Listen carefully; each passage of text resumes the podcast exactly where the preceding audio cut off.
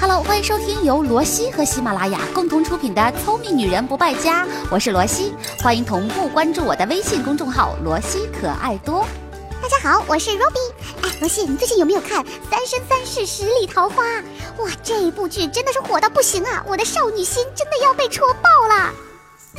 我看了呀，我们浙江卫视不是正在播吗？以前我们经常会说一生一世的爱情，哇，现在真是不得了了，居然还有三生三世的传说。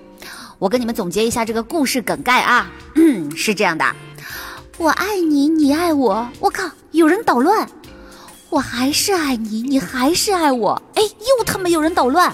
哼，算了，不玩了，存个档，来生再见。就这样循环三次。好在呢，这个故事马上就要大结局了，马上就能虐完了。我现在啊，知道有些宝宝还不太了解这个故事，那你们认真的听我念一下以下这段文字，你们就能对故事大致懂个一二了。这是一份白浅的内心独白。十万年前，父神身归混沌，远古众神也都先后应劫离世。如今四海八荒，就只剩了天族的龙族、凤族和九尾白狐一族还留了些后人，在神族内身份尤为尊贵。我就是九尾白狐的后人，狐帝白芷的妖女白浅。他爹阿娘让老凤凰折颜把我变成男儿身，化名司音，送来昆仑虚拜了墨渊上神为师。我的侄女凤九出生了，我想去看她，便怂恿十六师兄跟我一起，结果误入了异界，成为异界擎苍的座上客，还遇见了我的初恋异界的二皇子黎静。这是我第一次对一个男子动心，没什么经验，以为感情就是这样你情我愿的事儿，却没想到遭遇了一次又一次刻骨的背叛。在天族和异族的这场大战中，师傅用元神升祭了东皇钟。我带着师傅的仙体，偷偷回到青丘，恢复了女儿身份，苦修七万年，等待再一次封印擎苍。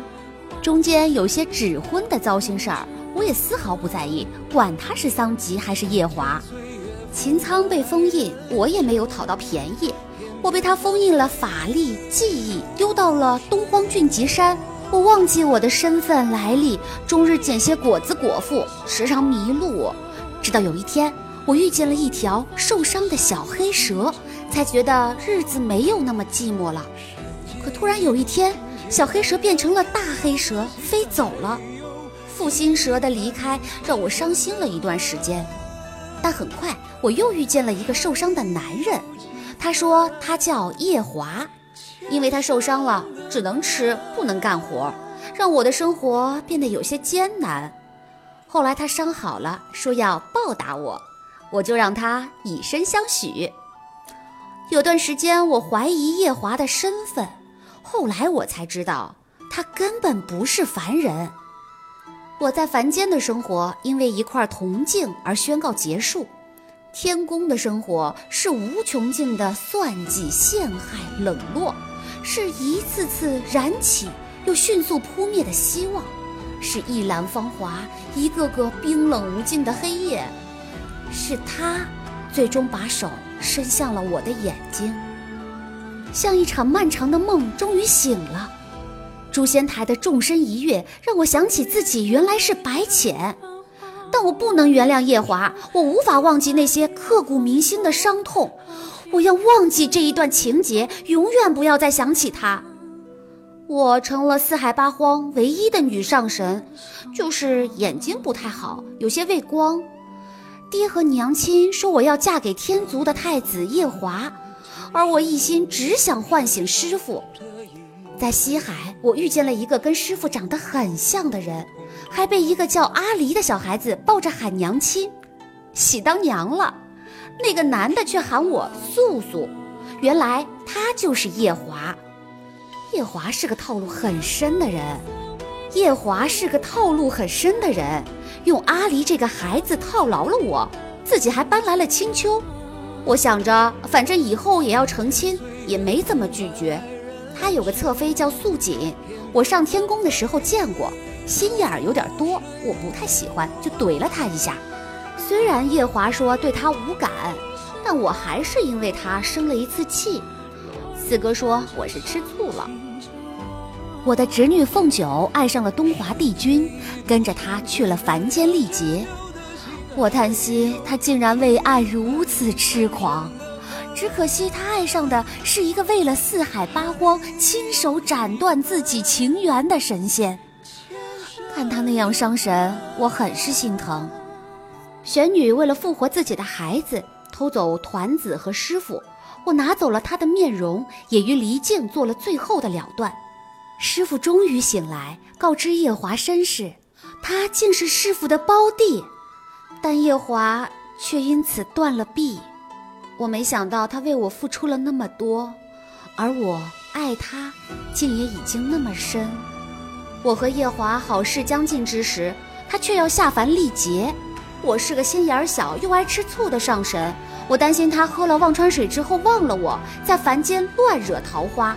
便很心机的去凡间部署了一下，但是他长大了后，却只记得阿离的凡人娘亲，不记得我了。原来我真的只是个替代品。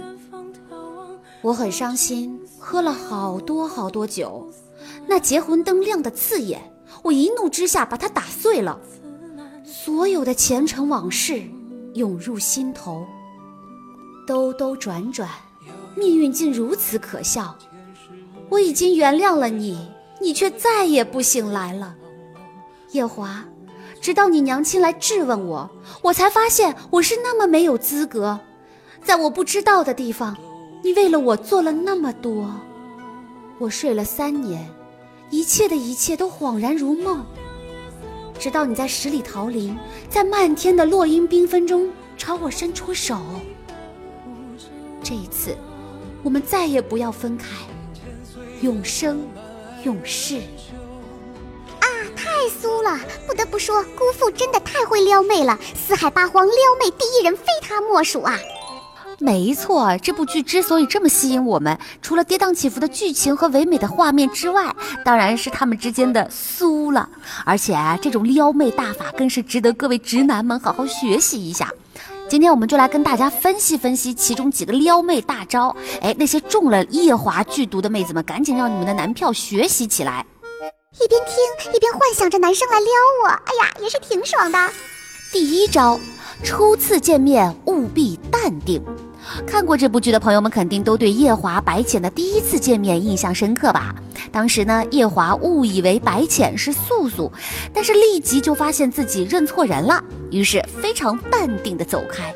这段剧情赵又廷演绎的相当精彩，把夜华当时内心的波澜起伏，通过眼神和简单的动作就传达出来了。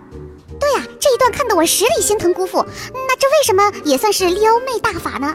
你想，在咱们的现实生活当中，如果一个男孩喜欢上了一个女孩，那在看到她的时候，肯定会紧张的手心冒汗，两眼发黑，手足无措，对吧？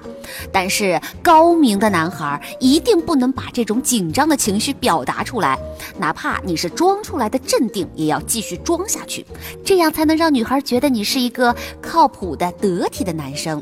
太过于热情，太容易暴露自己内心的小九九，肯定会让这个女孩觉得你花。亲不靠谱，见到女孩就这样，所以淡定才是王道，绝对是加分的哦。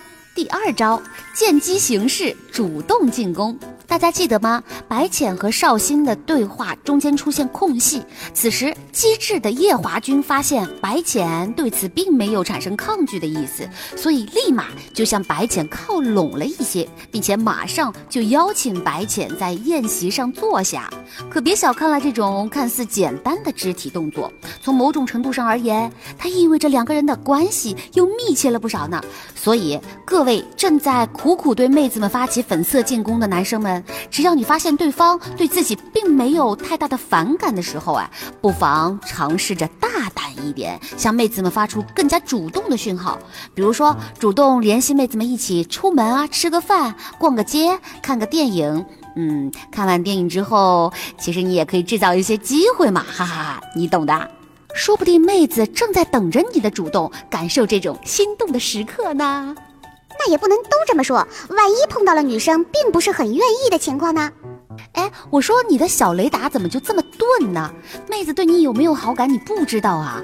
如果你碰壁了，当然不要再硬着头皮继续进攻喽，这样会适得其反。但是我要告诉广大直男们，就算今天失败了，你还没有接收到妹子对你发出好感的讯息，但你不要放弃啊！讲讲笑话，送送礼物，呃，对吧？聊聊八卦，那总有一天妹子的心情一好，哎，很多事情就水到渠成了。接下来继续说第三招，在损人的时候也要充满浓浓的爱意。大家还记不记得，在有一集里，夜华对白浅说了这么一段话。你这般皮赖，一滩花都是自生自灭，却也能养成天然雕饰的形容，丝毫不比天宫的瑶池差。因为这是古装剧嘛，脱离了当时的剧情。听我说这段话，大家可能觉得太文绉绉了。但是我想表达什么呢？其中的语言表达技巧，大家要值得注意。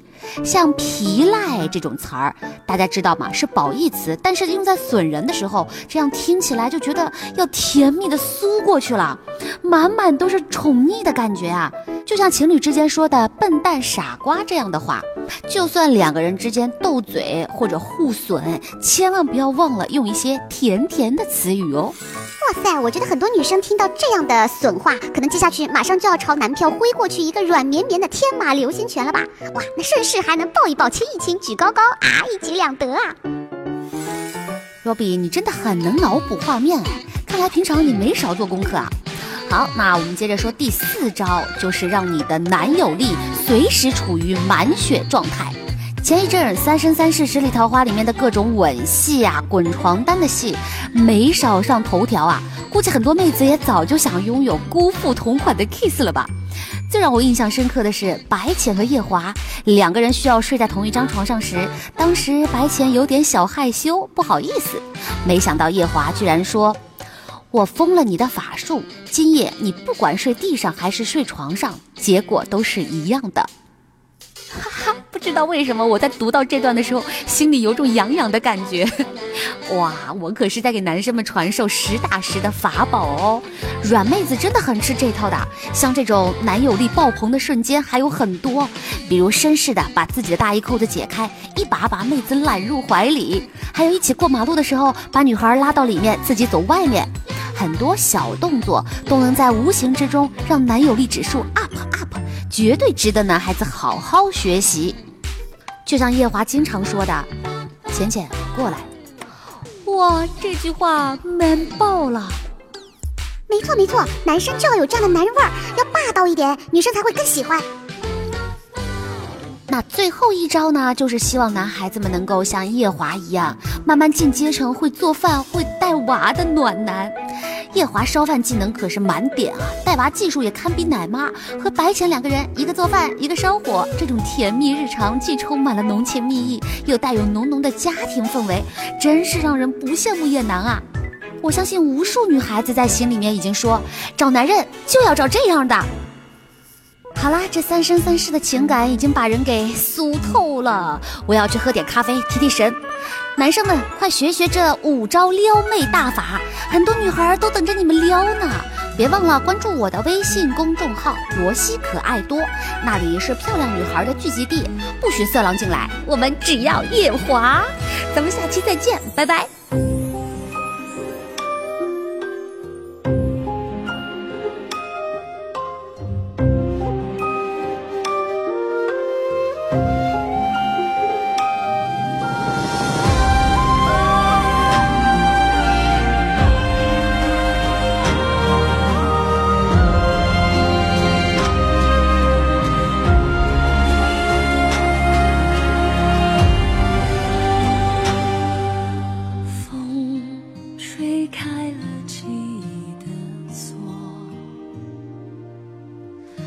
想起旧时的你我，曾相思许诺，曾遗憾错过，桃花飘落，暗香藏苦涩，月染两世离颜色，勾起。